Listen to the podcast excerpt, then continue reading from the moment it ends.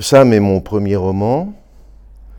Euh, il traite de l'histoire d'un enfant, enfin d'un jeune homme qui est mutique et qui est doué pour le dessin, qui hum, communique grâce au dessin, euh, qui deviendra par la suite peintre et qui fera plusieurs voyages. Et c'est dans ces coïncidences de voyages que j'ai choisi euh, deux extraits qui qui raconte son, départ d'un endroit qui pourrait être le canton de Vaud pour Paris, puis de Paris pour euh, l'Uruguay précisément, euh, en bateau. Euh, Sam est mutique parce qu'il a été abusé et il a des traits qui par la suite, à partir de 1915, seront appelés autistiques. Et donc il a un rapport au monde qui est à la fois de curiosité, de défensive et d'égarement certaines fois. Et donc les coïncidences qu'ils font rencontrer des personnes ne sont pas toujours utilisées, mais les coïncidences euh, n'ont pas toujours des conclusions positives, elles sont quelquefois euh, juste euh, ratées ou, pas attrapées. C'est donc dans la troisième partie du roman que j'ai choisi de vous lire ces deux chapitres et demi. Et puis voilà, moi, personnellement, je suis également acteur et euh, j'ai commencé à écrire euh, il y a une dizaine d'années en arrière. Euh, des nouvelles, puis une pièce de théâtre, puis ce roman. Voilà. Ce roman a été publié il y a deux ans, avec un succès critique très satisfaisant. la voix, ça va, c'est suffisant parce que je... Ça va, ok. et la, euh, les contraintes dues à la pandémie ont fait que toutes les séances de lecture ou euh, les, journées littéraires de Soler ont été supprimées. Et donc je suis un peu euh, affamé de lecture publique. Et je dois dire que je suis gâté ce soir parce que c'est une position que je ne m'attendais pas à occuper. voilà. Oui. Euh, oui, puis moi je me sens perché. Mais bien, donc je vous propose d'attendre les, cloches et je commencerai par euh, un voyage en train, chapitre 2 de la troisième partie qui s'appelle Le chemin de fer, puis un voyage en bateau, le chapitre 4 qui s'appelle Haut le cœur. Je précise encore que le, roman se déroule euh, entre 1900 et 1917 et que les, le choix du vocabulaire comme de la syntaxe, je me suis efforcé de rester dans le cadre du français de cette époque euh, et j'ai utilisé principalement le grand dictionnaire Larousse universel de 1912 pour euh, m'appuyer sur le français utilisé. Voilà.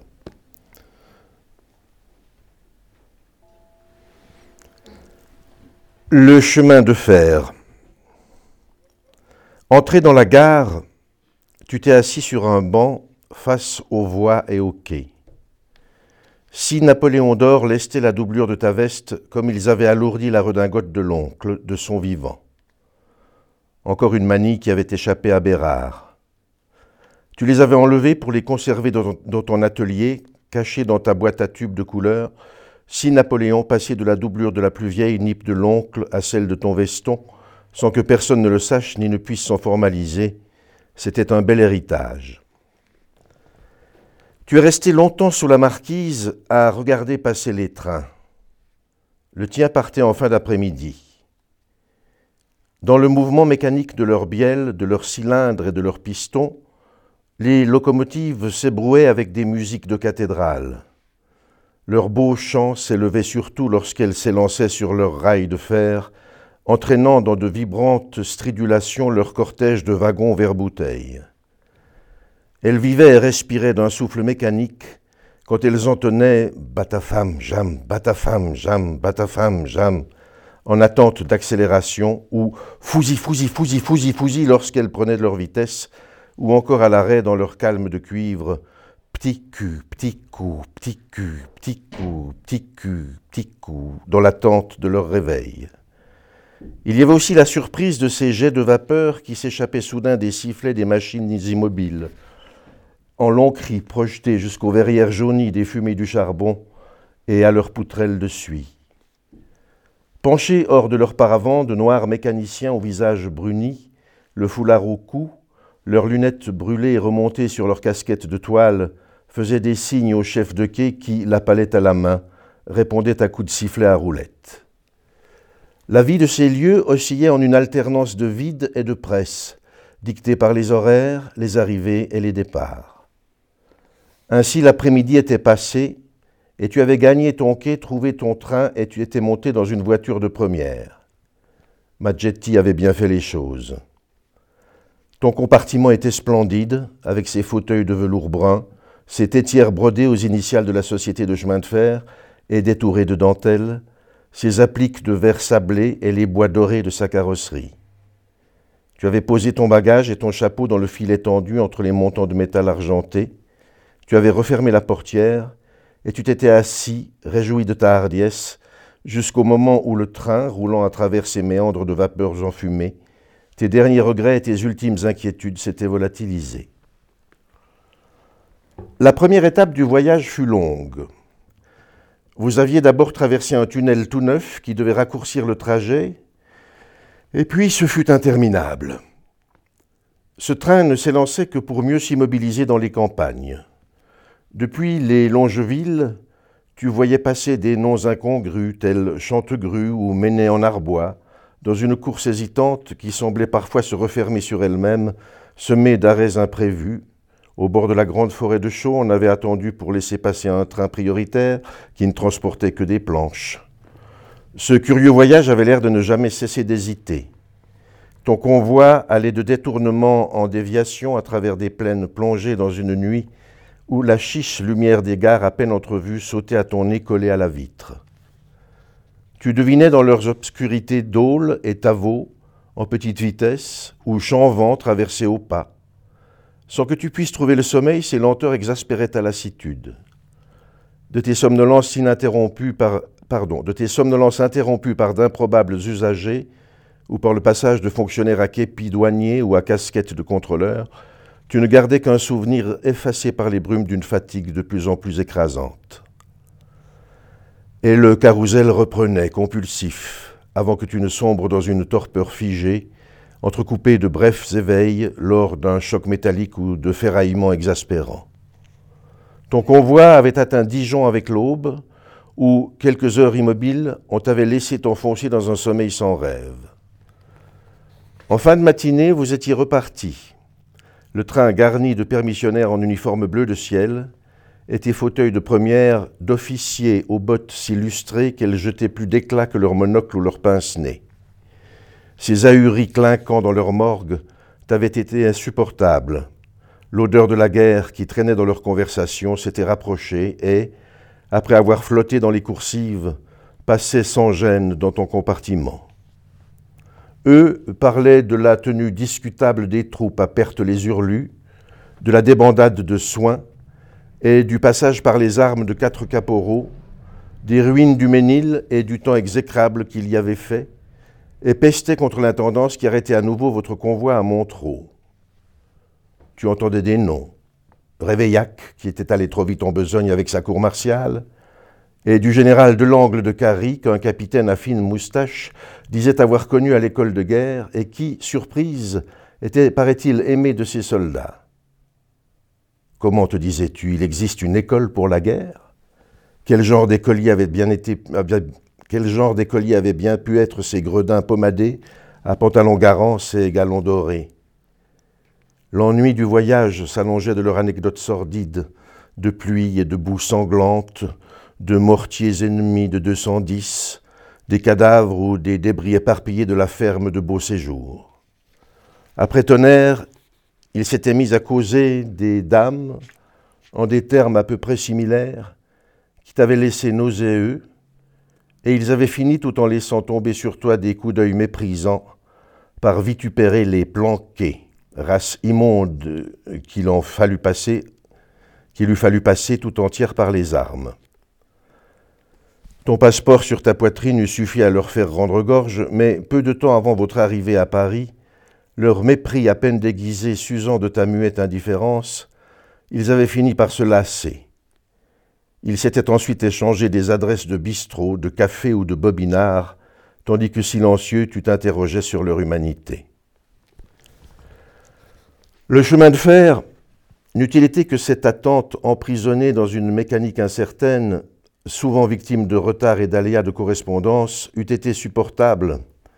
Mais depuis Dijon, la jacasserie de ces officiers d'arrière, d'autant plus courageux qu'ils iraient sous peu, c'était sûr, se réfugier dans leur état-major respectif, l'avait rendu déplaisant.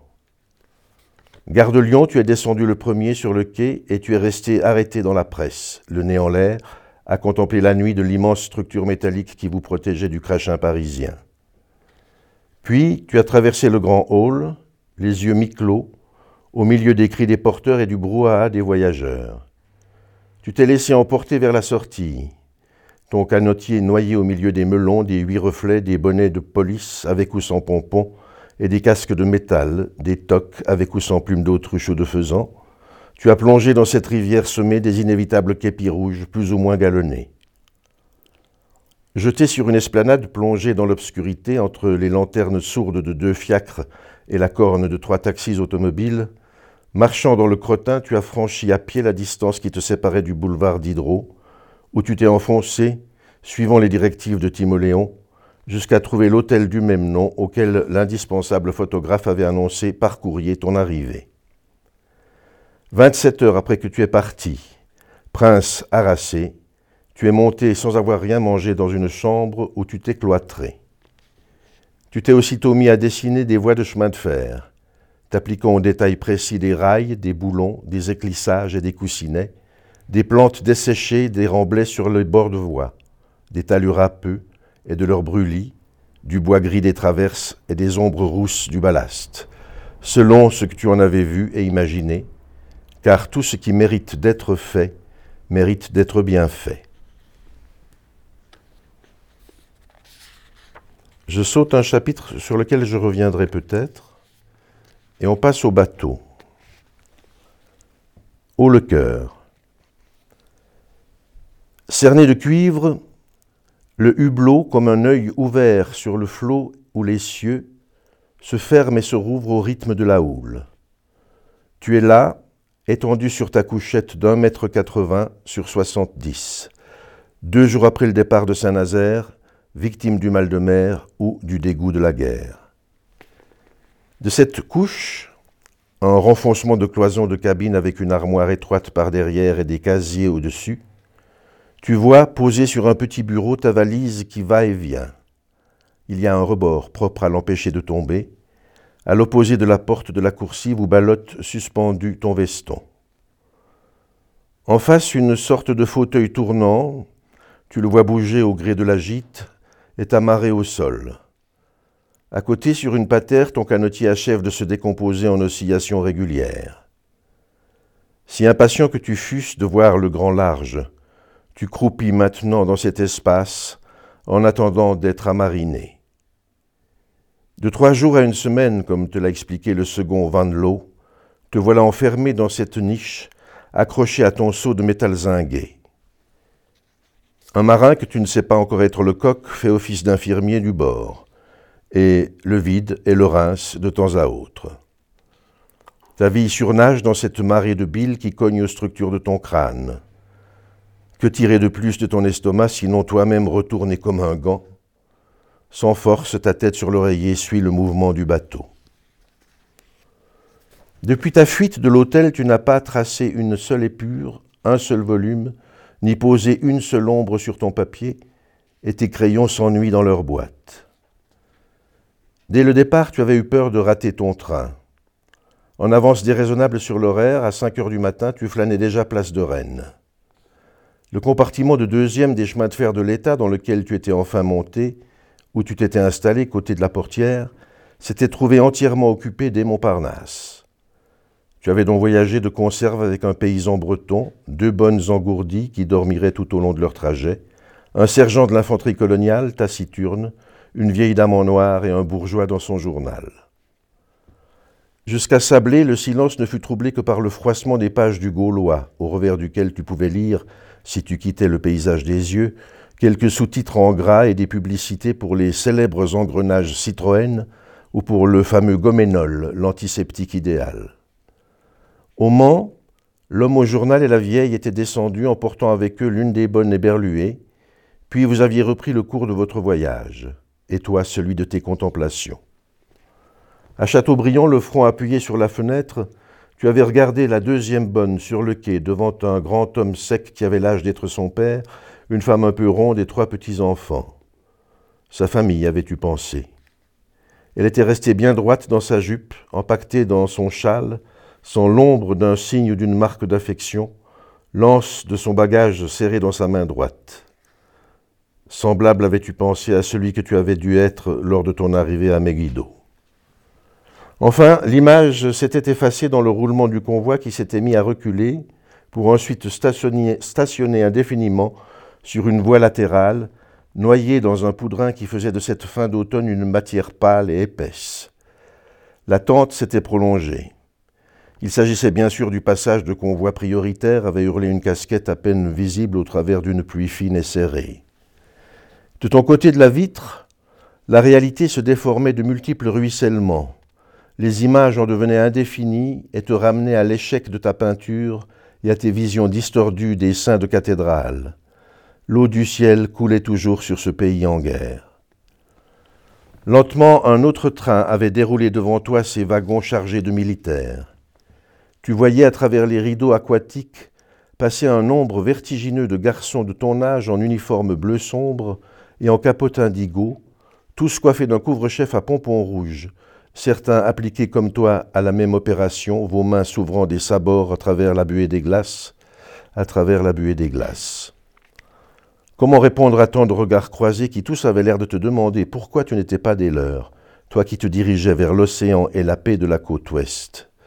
Ces bonnets de marin semblables à ceux que tu avais vus porter aux enfants bien nés de la ville de l'Orge t'avaient étonné au point que tu n'avais pu t'empêcher de plaindre, en bredouillant, ce troupeau d'innocents traînés vers un avenir si pénible. Ce sont nos fusillés marins, avait dit le vieux breton au regard aussi gris que ses cheveux, et il avait ajouté Il suffirait d'un L à la place d'un I pour dire la vérité.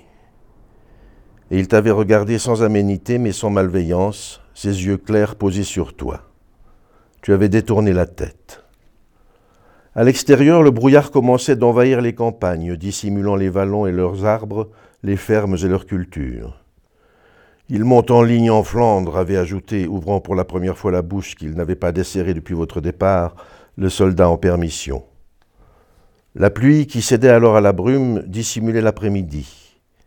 Le vieux avait mordu sa pipe, craqué une allumette, répandu sa vapeur de tabac dans l'espace confiné du compartiment, et il s'était mis à parler, tranquille, tel un conteur au coin de l'âtre. En 14, mon gars est parti avec ceux du dépôt de l'Orient pour remplacer la garnison de la capitale montée au front. Ils avaient 16 ans et demi. À Paris, on les appelait les demoiselles de la marine. Et ils ont fini par se retrouver au diable. Entre leurs histoires de tranchées, la fumée de pipe et la brune extérieure, tu ne savais plus bien dans quelle purée de poids tu allais t'enliser. J'y étais, a dit le soldat à voix basse.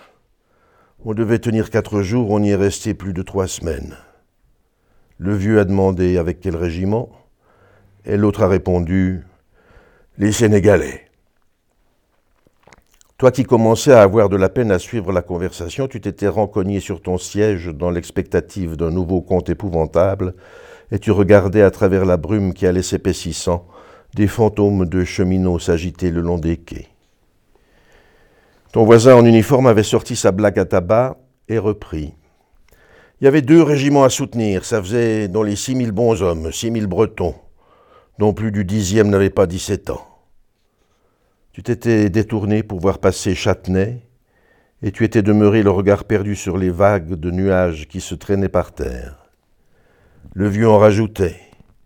Ils sont allés là-bas chausser des brodequins réglementaires à marche forcée de 40 kilomètres, eux qui n'avaient jamais été que pieds nus sur les ponts.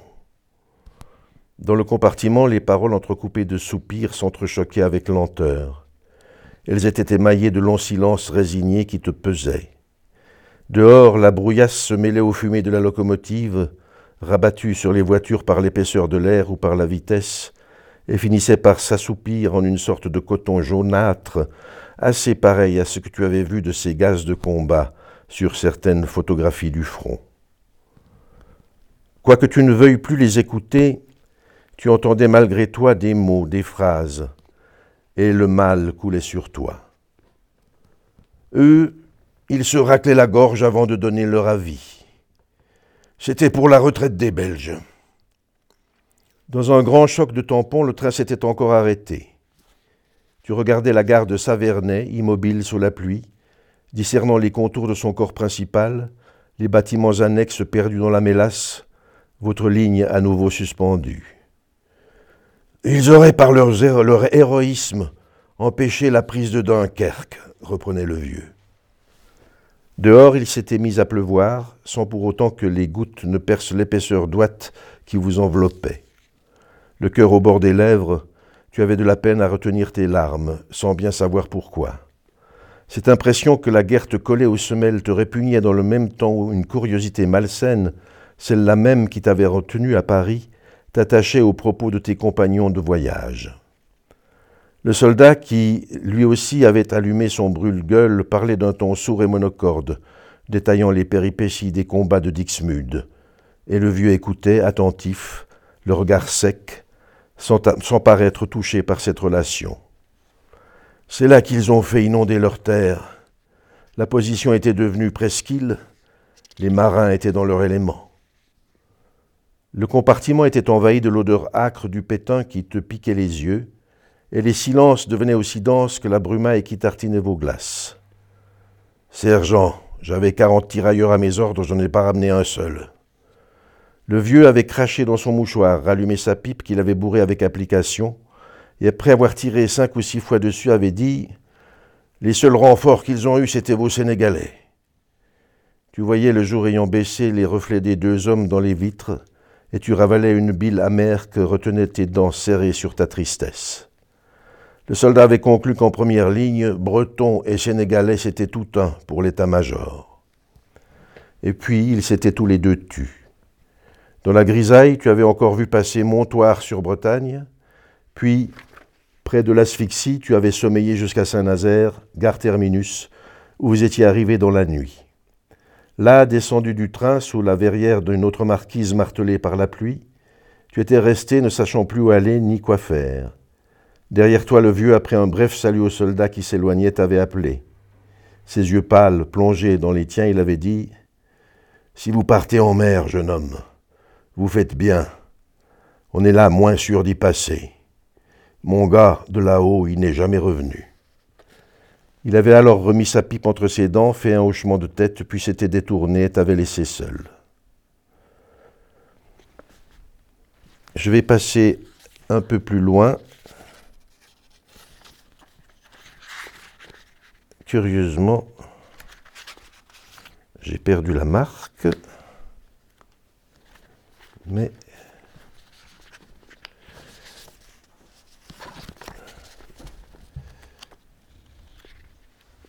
voilà. Cette fois, il a trouvé un bateau, il a pu payer le passage jusqu'en Uruguay. Je reprends quand il a fini d'avoir le mal de mer. Soixante heures t'ont suffi pour apprivoiser l'océan Atlantique et le capitaine Martigno, qui est son bateau. Tu t'es soudain senti plus léger que tu ne l'avais jamais été et tu t'es levé de ta couche. Bien qu'au début il soit arrivé que tu perdes encore pied dans les coursives, tu as réémergé de ta cabine alors que vous quittiez le golfe de Gascogne. Et dès lors, ta vie à bord s'est faite de repas pris avec les officiers, de promenades sur les ponts et d'heures de dessin où l'équipage au travail t'a servi de motif. Qu'y a-t-il de plus beau que l'ennui en mer, quand penché sur les flots tu retrouves, transposé dans un espace si large qu'il doit toucher à l'éternité, les plaisirs oisifs de l'atelier des mornes Tout se complique, hélas. Tout se complique, hélas, le jour où tu descends de la passerelle sur l'entrepont arrière pour voir disparaître la côte africaine et que tu le rencontres. La sueur perle sur ses tempes et sa main, passée dans ses cheveux, a décollé leurs boucles brunes de son front. Tu imites sans raison son geste sur ton visage avec ton avant-bras droit. Il est là devant toi, agenouillé sur son ouvrage, à frotter les bordées et leurs coutures à la pierre à briquer. Tu contemples en silence cette tête ébouriffée au-dessus d'une nuque de fille, son maillot de coton saumon collé sur des épaules d'homme, posé sur un torse neuf. Dans l'ardeur de ses mouvements, dans la vigueur de son nettoyage, éclate sa jeunesse. Tes yeux se sont arrêtés sur le bassin étroit, les jambes repliées et les muscles nets serrés dans le pantalon de toile à prélard blanche, tachés aux genoux et au fond, marqués de traces de part et d'autre de la braguette là où il a sans doute l'habitude d'essuyer ses doigts. Dès que tu l'as aperçu, tu as dû t'appuyer au bastingage. Tu restes debout, le souffle coupé, et tu te demandes depuis combien de temps tu n'as plus posé la main sur un autre corps, tandis qu'une envie compulsive de le toucher te fait rougir jusqu'à la racine des cheveux. Pour la seconde fois de ton existence, tu te trouves en face d'une alternative éloignée de tes choix naturels.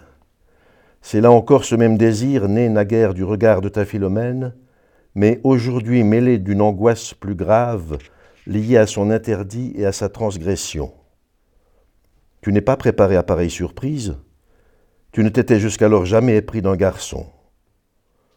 Tandis que vous vous regardez, tu te dis qu'il s'agit sans doute de la conséquence d'une trop longue abstinence et te persuades qu'il n'y a là rien qui soit plus compliqué que l'absurde inclination que Thomas avait eue pour toi des années auparavant et que tu sauras te maîtriser. Cependant, tu sens bien qu'il n'en est rien et que cette affection n'est ni superficielle ni innocente.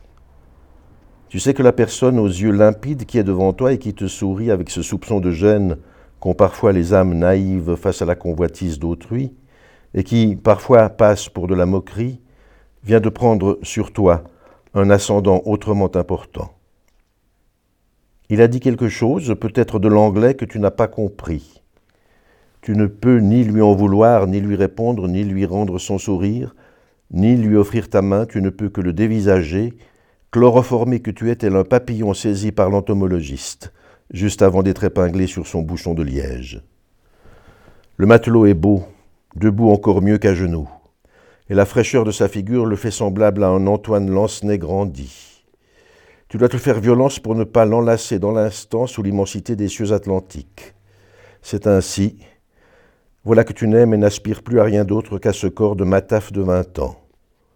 Tu te souviens pourtant du malheur qu'apporte cette grâce qui assujettit celui qui la regarde en face le jette à terre comme devant un miracle, et le transforme ensuite en objet d'utilité domestique, en paillasson ou en brosse à habits, alors que son âme enflammée ne souhaite rien d'autre que la fin de cette emprise noyée dans la chair satisfaite.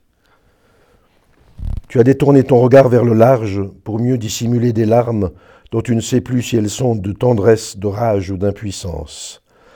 L'offre de cette beauté se heurte de plein fouet avec sa proscription.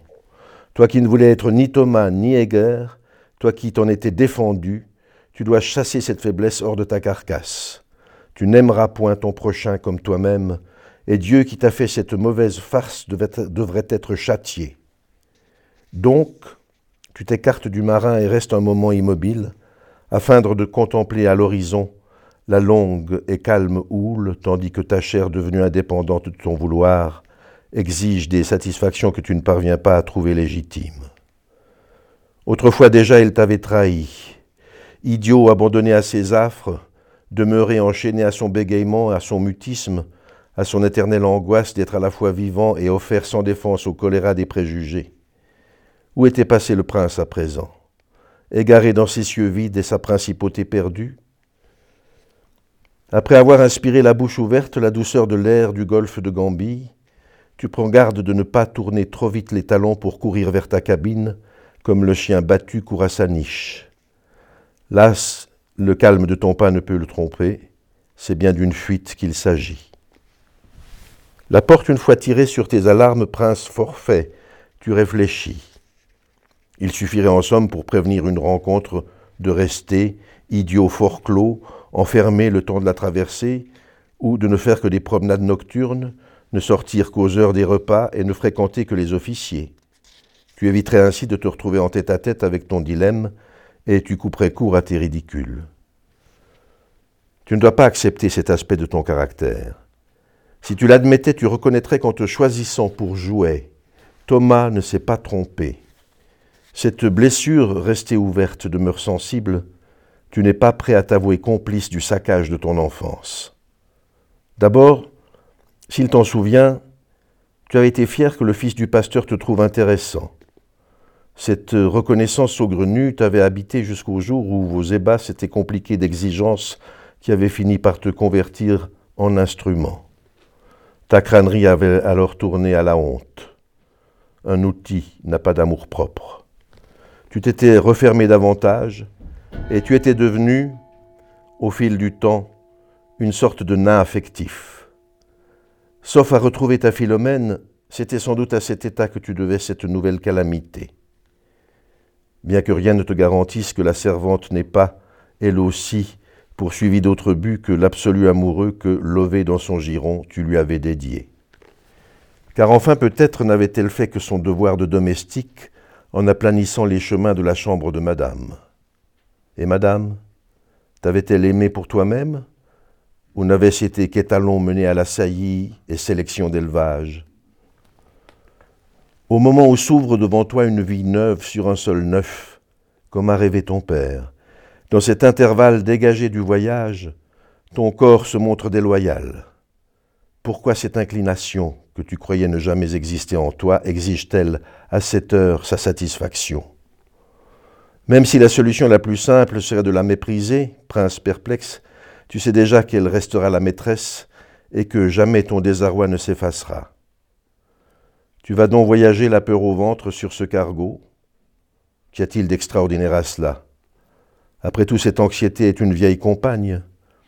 Elle était déjà celle de l'enfant abandonné, elle est demeurée celle de l'adolescent rejeté ou méprisé dès l'aube de son âge, elle est celle de l'artiste méconnu, elle sera celle de l'abandon risible du vieillard sur son grabat et du néant qui l'y talonnera. N'est-elle pas fille de cet effroi initial du primate redressé sur ses jambes, du mammifère réfugié sur son arbre ou dans son terrier, ou de l'invertébré chassé de son trou d'eau par l'appétit de quelque prédateur On dit que seule la beauté de la guerre transcende l'effet paralysant de ce vieux despote. Ce serait là la vertu première de cette activité, tant à la mode, et qui jette les uns contre les autres des paquets d'humains terrorisés, prêts à saccager sans distinction hommes, choses ou bêtes, pour se prouver qu'ils sont eux aussi des chasseurs remarquables, assurant par là, croit-il, la paix de leur famille, de leur clan ou de leur race. De tes longues journées passées à méditer sur le grain de ton papier, des pauses étendues sur ta couchette, le crayon à la main, des crampes de ton poignet fatigué, rien ne n'est que des considérations superflues. Tu écoutes la lourde respiration du capitano Martino, et les frissons de cheval fourbu de ses membrures, dont parfois les boulons semblent se désolidariser. Seul passager de cette coque naviguant sur son Styx, il te suffit de n'apparaître sur le pont qu'entre les quarts nocturnes pour être sûr de ta solitude. Tu ne vois d'ailleurs l'équipage qu'à de rares occasions. Et puis au carré, les discussions sont assez limitées. Ces messieurs s'expriment dans une telle variété d'idiomes qu'ils ont choisi le portugnol comme langue véhiculaire. Parfois, Van Loo prend de tes nouvelles en français, mais cette discrétion forcée dont tous font preuve à ton égard, au fond, arrange tout le monde. Donc, il y a malgré tant de précautions cette heure où tu croises à nouveau le jeune homme alors que tu montes à la timonerie et qu'il en descend. Dans la pénombre, tu ne vois d'abord que ses chaussures, puis ses jambes et ses cuisses, puis, te trouvant à hauteur de ses hanches, tu t'effaces contre la rambarde pour le laisser passer. Vous voilà face à face, dans une proximité telle que tu peux sentir sa chaleur. Arrêtés l'un et l'autre dans un temps suspendu, tu crois le voir sourire de la rougeur de ta figure. Est-ce ironie ou douceur, tu ne le sauras jamais. à la cigarette qu'il te demande en faisant le geste de porter son pouce droit à ses lèvres tout en étendant son index et son majeur entr'ouvert, tu réponds en bégayant que tu n'as ni feu ni tabac. Fermant son poing et conservant son pouce tendu dirigé vers son plexus, il dit I'm Irish from Dublin. Et tu réponds que tu es désolé alors que seul te possède l'envie d'appuyer ta tête sur sa poitrine respirer son odeur et écouter la mesure de son cœur. Avec un rire bref qui se perd dans le vent, il saisit et jette à la mer ton vieux chapeau de paille étrayé par les intempéries et le remplace sur ta tête par sa casquette noire à visière vernie. Et puis il descend les marches qui vous séparent du pont et te quitte sur un À bientôt désinvolte et français. Tu as depuis conservé ce couvre-chef et c'est sans doute pour cela que se répand sur les ponts les sourires narquois tombés sur tes pas et divers colibets sur ceux de ton matelot. De toute urgence, il faut retrouver tes bases, reprendre tes mines, tes crayons de couleur ou tes huiles et repartir par l'image à la recherche d'une nouvelle forteresse.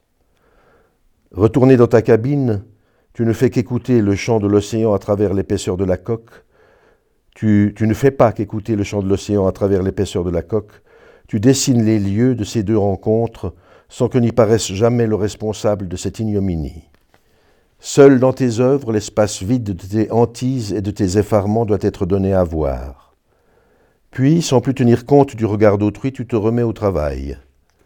Comment reproduire les flots changeants? Quelle technique adéquate choisir pour dépeindre ces masses liquides? Dans tes promenades, rien d'autre ne t'occupe plus que cette question de la représentation de l'eau et de sa difficulté. Alors même que tu t'appliques à la recherche de l'abstraction qui en rendrait compte, la juste image de cet élément t'échappe. L'eau est multiple et mouvante, il est impossible de la fixer en peinture. Elle est trop fluide, et ses reflets équivoques laissent entrevoir deux choses là où il n'y en a qu'une. Son opacité rend définitive l'énigme de ses profondeurs, et ces abysses conservant leur mystère, comme toi tes affections secrètes. Quant à la surface de l'océan agitée de l'écume des vents et du sillage de ton bateau, elle s'efface ou s'allonge comme les nuages, miroir déformant sur lequel viennent s'étaler les cieux et les astres en lacs d'argent, en l'étage moussu, ou dans l'obscurité nocturne, en creux miroitant où se nichent les feux du navire. Ce mouvement perpétuel pourrait-il se comparer à l'essai d'effacement que tu as expérimenté dans ton atelier des mornes? Plus tu avances dans ta réflexion, plus tu te rends compte, prince fourvoyé, que cette énigme n'est qu'allégorie de ton existence. Quel que soit ton état, la même question se pose, et la qualité de la réponse souffre de la multitude des interrogations. Lassé de cette vaine recherche, tu es monté certains soirs sur la passerelle. Par le lieutenant Van Loo, tu y as appris qu'un matelot de pont venait d'avoir l'arcade sourcilière fendue. Il semble bien qu'il le nie, s'être battu avec un soutier qu'il a accusé de donner dans la corvette et de ne rien voir de si beau que de naviguer Beaupré sur poupe. Les hommes d'équipage s'ennuient, a-t-il ajouté. Ils trouvent de bien étranges prétextes pour animer leur traversée. Et l'officier s'est impatienté de relâcher à Rio.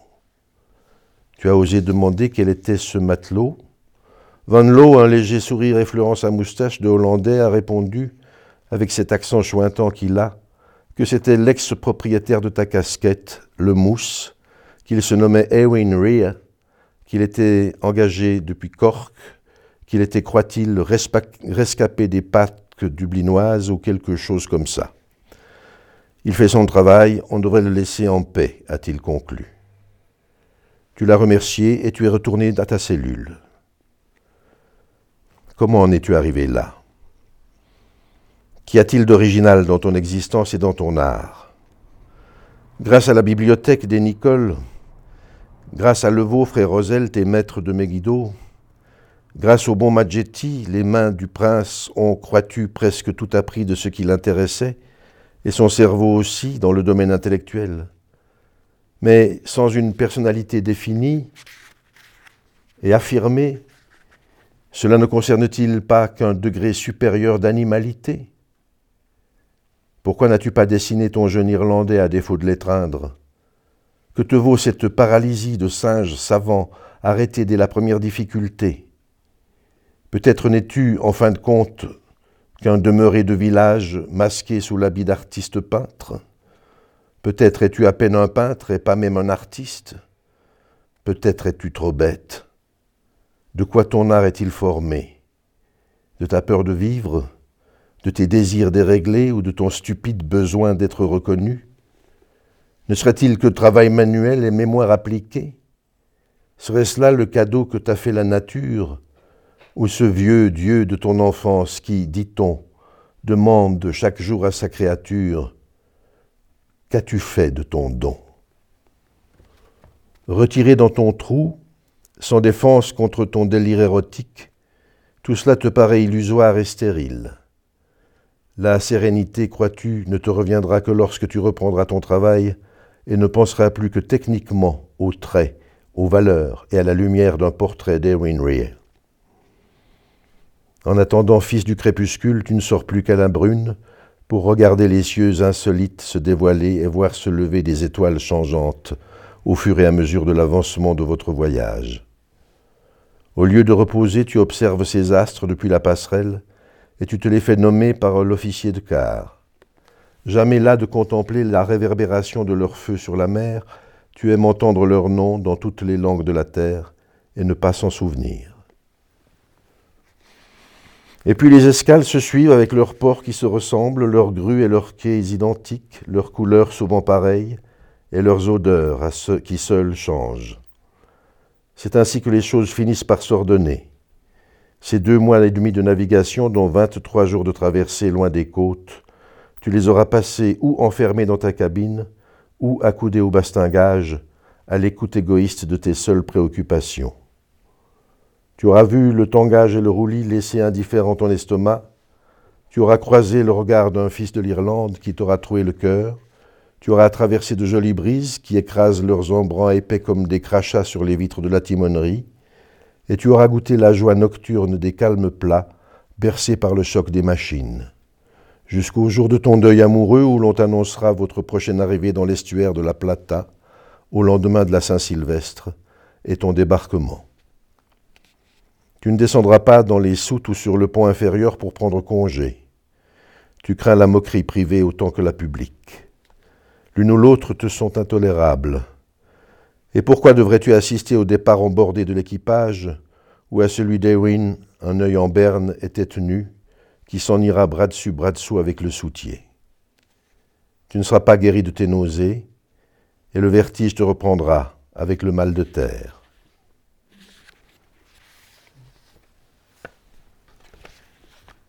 En principe, j'avais pensé m'arrêter là, mais je pense qu'il y a encore un petit quart d'heure. Je vais vous lire un extrait qui précède le départ en bateau.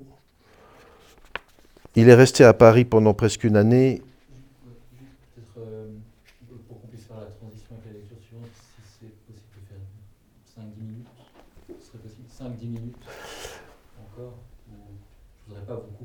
Non, mais je crois qu'il nous reste à peu près 10 minutes de lecture. Ah oui, alors s'il y a 10 minutes, c'est parfait.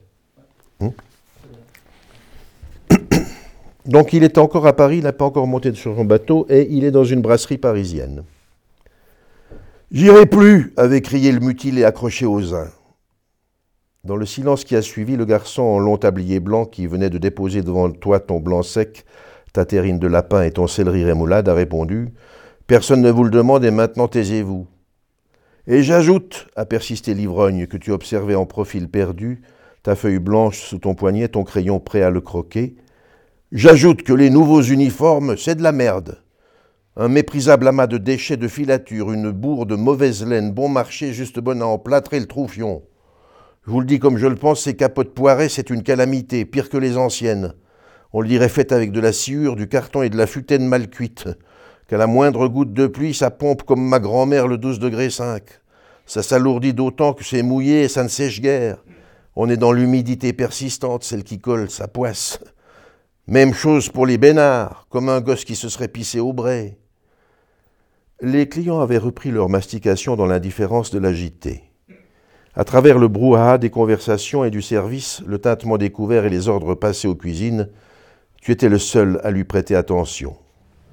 Faut dire que dans la fange où qu'on a baigné, ça n'avait plus guère d'influence sur notre amour propre. Et de toute façon, au premier feu, tous les pèlerins se répandent dans le falzar. Santé, la compagnie. Mais c'est comme cette espèce de teinte bleuet.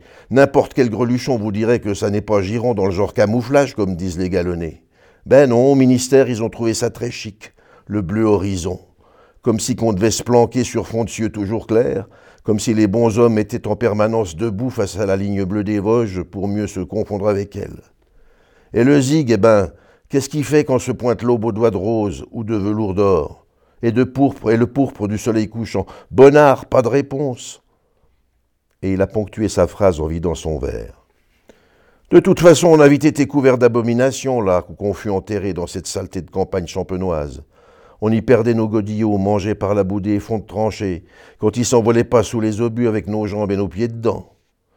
Hé, jeune homme, a-t-il apostrophé le garçon qui devait bien compter cinq lustres, t'as déjà essayé de courir avec un seul pied chaussé, ta bande moltière qui se débine, ton pactage, ta couverture, ton sac à pain, ta musette, ton bidon et ton car qui brimballe, les quatre, cinq kilos, les, les kilos, pardon, cinq de ton fusil lebel à bout de bras et ton casque adriant qui te tombe sur les yeux?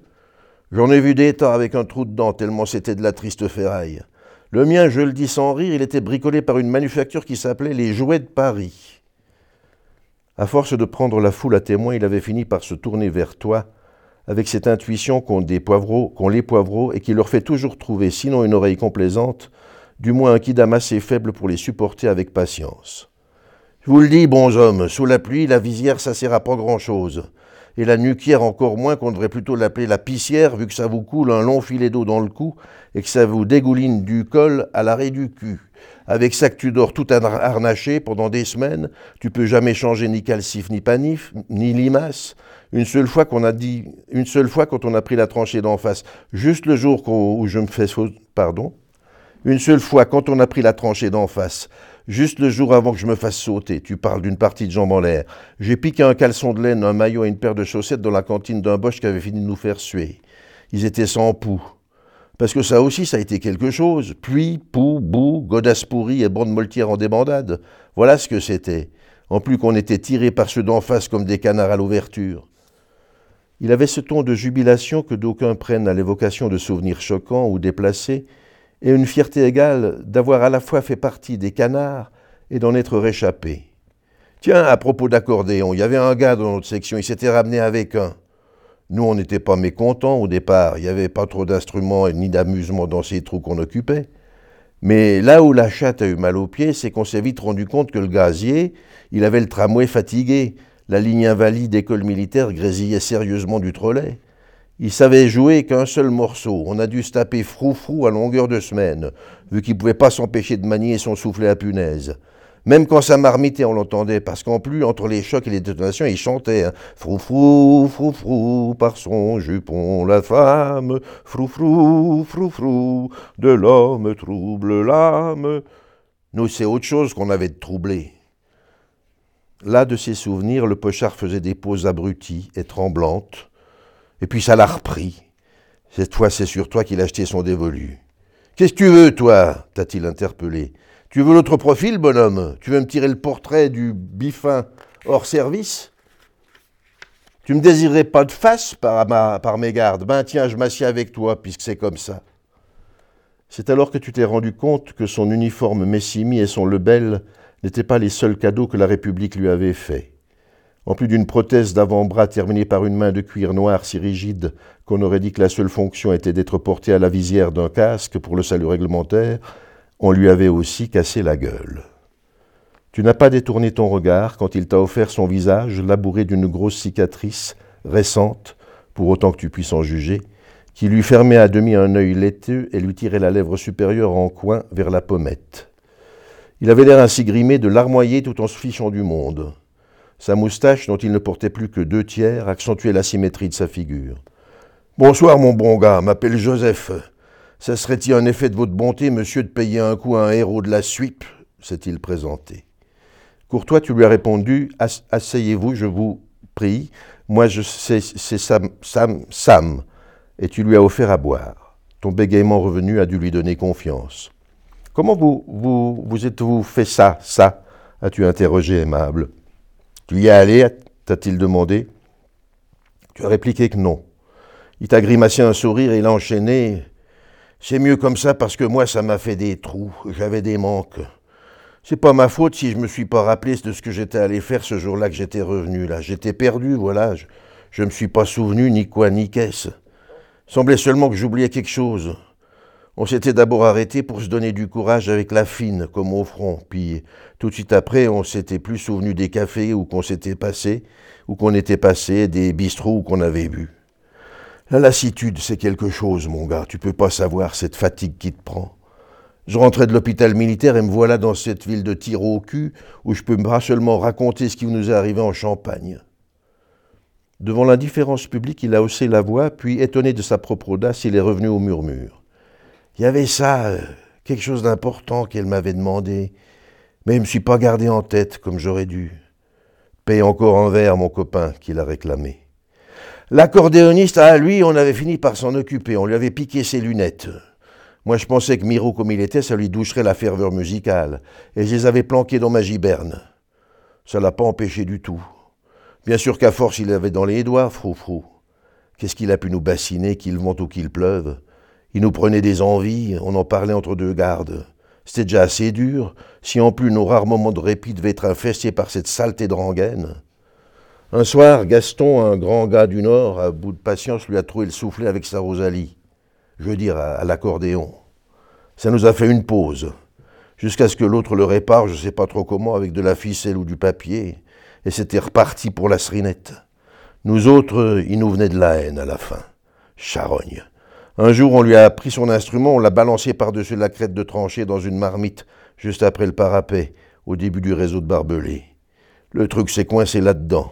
Eh, tiens, va le chercher. Il y avait une guérite d'observation éboulée avec ses par-éclats de travers.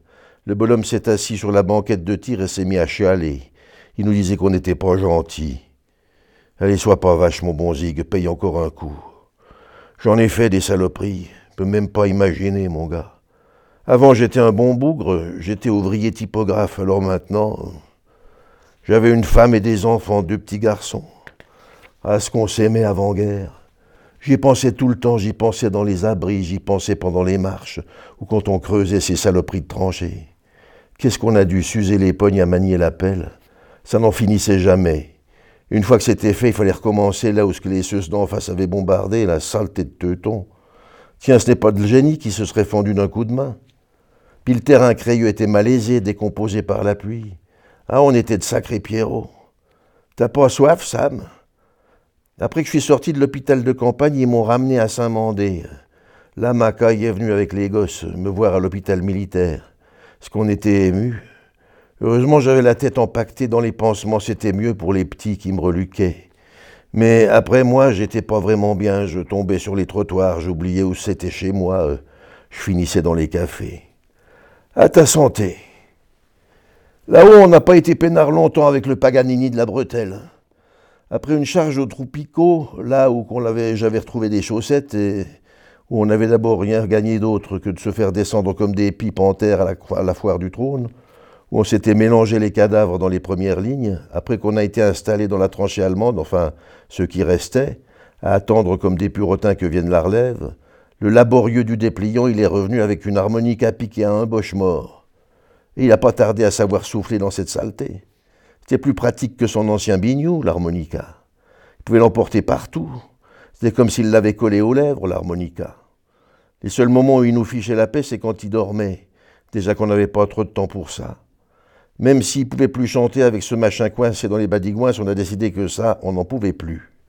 Un de ces soirs que le soleil est bas, quand les lumières découpent les crêtes de position, Miège, Legras, Sébastiani et moi, on a chopé le gonze. On l'a ceinturé, on l'a soulevé comme un guignol des Champs-Élysées au-dessus du parapet. Au-dessus du parapet. Ah, pour ce qui est de gueuler, il a bien gueulé. Il gueulait Descendez-moi, soyez pas vache Ça n'a pas duré plus d'une minute qu'il s'est tu. Ça pourrait être descendu, il est descendu, a ironisé Miège.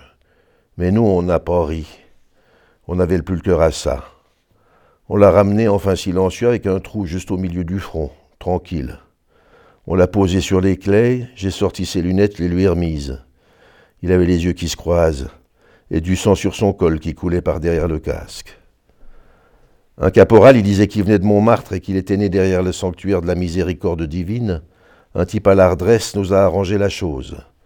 Personne n'en a jamais rien su, mort au champ d'honneur, comme ils disent. Chargé par les brancardiers, il a disparu au détour du boyau et on n'en a plus entendu parler. Il ne restait plus de lui que son accordéon crevé planté sur les barbelés de nos anciennes lignes. Allez, va mon gars, commande encore un coup. Et Joseph s'est tu. La musique adoucit les mœurs, dit-on, et dans le silence qui suivit, tu as pensé à Frarin qui n'aimait rien tant que chanter, et tu t'es souvenu de la brise qui courait douce et légère sur l'air de la nuit, les matins de l'Institut Megiddo.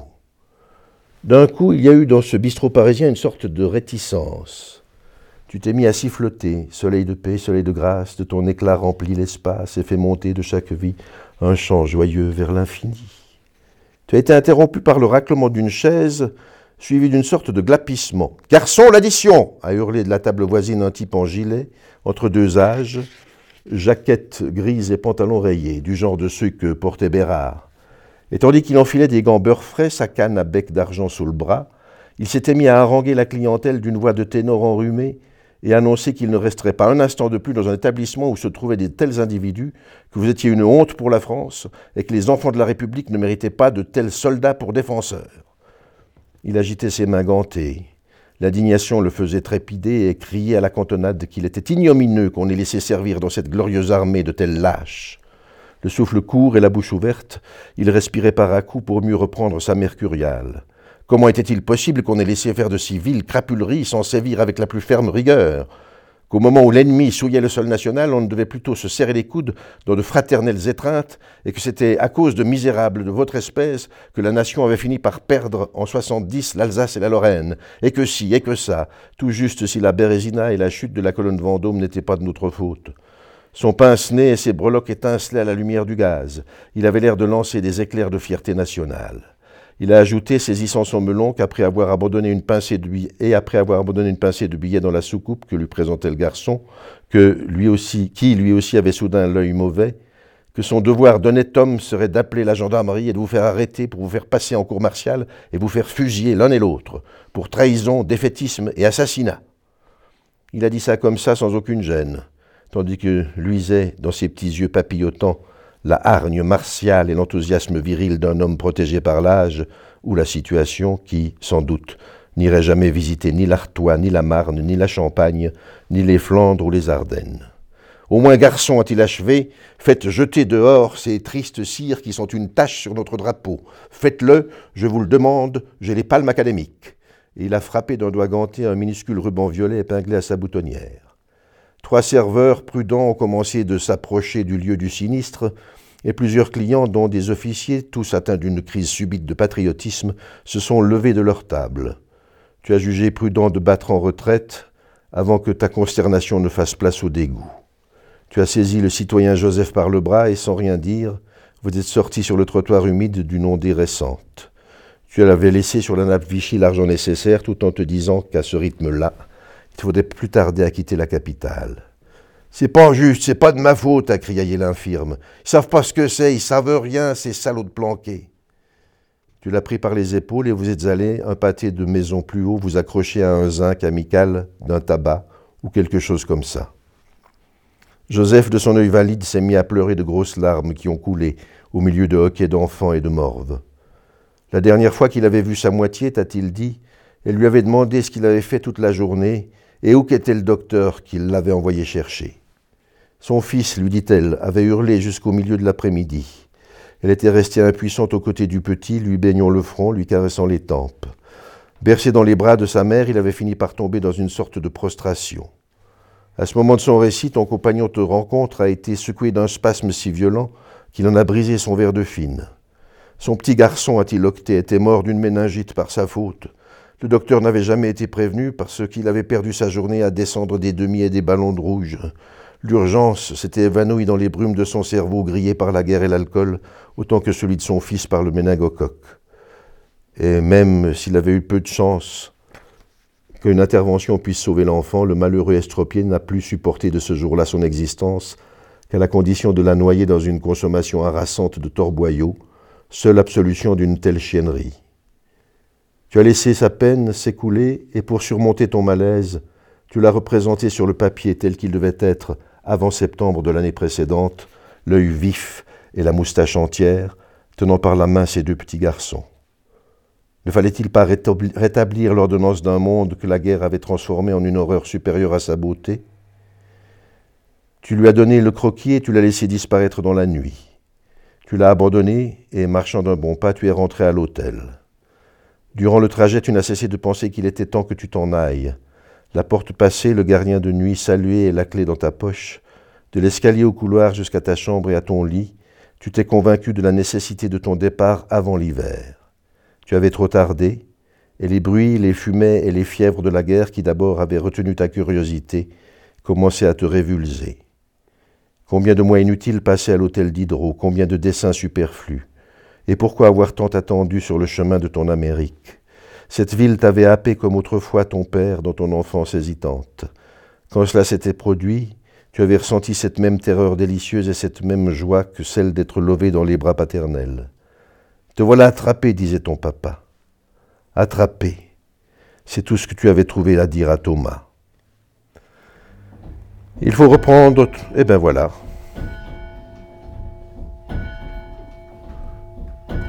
Sauvé par le gang.